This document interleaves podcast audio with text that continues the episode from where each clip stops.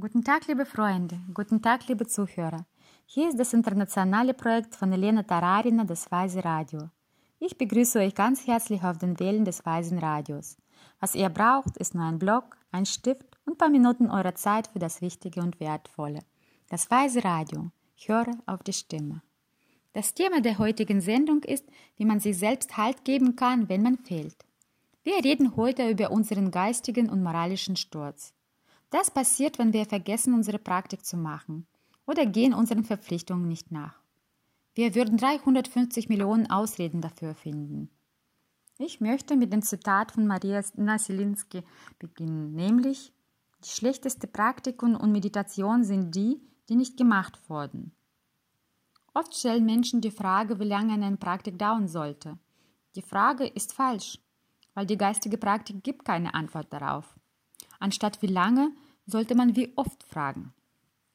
Wenn ihr in der Lage seid, über einen längeren Zeitraum hinweg systematisch eure Praktiken zu vollbringen, zuerst vielleicht nur eine Minute, dann zwei, später drei, dann seid ihr schon ein unglaublicher Mensch mit riesigem Potenzial.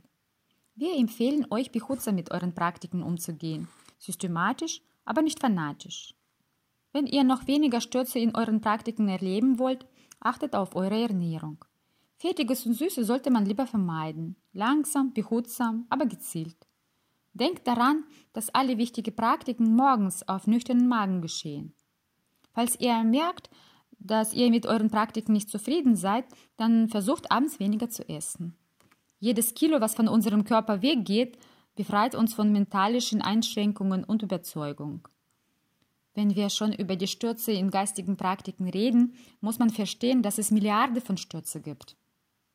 Und egal wie gut ihr seid, vielleicht mega gut, gut in euren Praktiken, gut im Tagebuch führen, es wird trotzdem ein Tag kommen, an dem andere Menschen, Kollegen, Freunde euch provozieren werden.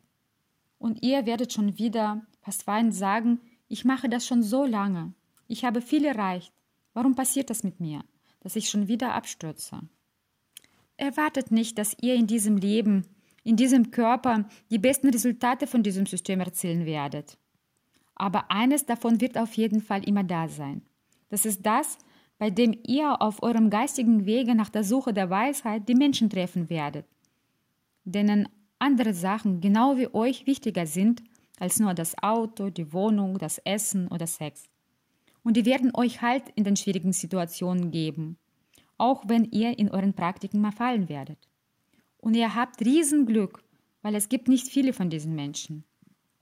Und wenn ihr solche Menschen habt und die in der eurer Nähe sind und ihr sie als Freunde bezeichnen könnt, dann habt ihr die Höhe eurer Meditation, eurer Praktik erreicht. Wie können wir den geistigen Sturz einschätzen, beurteilen? Es hängt von unserer Bereitschaft ab, an sich und an der eigenen Umgebung zu arbeiten. Unsere Freunde und Verwandten spiegeln wieder, was mit uns in unseren geistigen Praktiken geschieht. Wenn ihr Stabilität habt und alles wie am Schnürchen läuft, wird auch eure Umgebung sich stabilisieren. Aber wenn ihr heute zum Beispiel Yoga macht und dann die ganze Woche gar nichts, dann kann dies zu Problemen führen. Noch schlimmer ist es, wenn ihr eurem Lehrer, eurem Partner oder eurem Freund was versprochen habt und das Versprechen nicht einhält. Deswegen, wenn es schon dazu kommt, dass ihr was versprecht, dann haltet es lieber klein und macht mehr, als man von euch erwartet, weil dann ist die Freude groß. Also denkt daran, dass die geistige Praktik ein Lifestyle ist. Das ist die Art, wie ihr jeden Tag lebt. Das ist ein Leben voller Achtsamkeit. Und nur braucht man zu sagen, ich mache meine geistige Arbeit, so greifen uns sofort die 84.000 Dunkelheiten gnadenlos und mühelos eins nach dem anderen ein. Und am Ende des Tages stehst du da, wie von Patronen durchbohrt, weil es schwer ist, in unserem Leben voller Samsara als Sieger rauszukommen. Aber es gibt Menschen, die es geschafft haben. Dann kann ich es auch. Genau so sollte man über sich denken.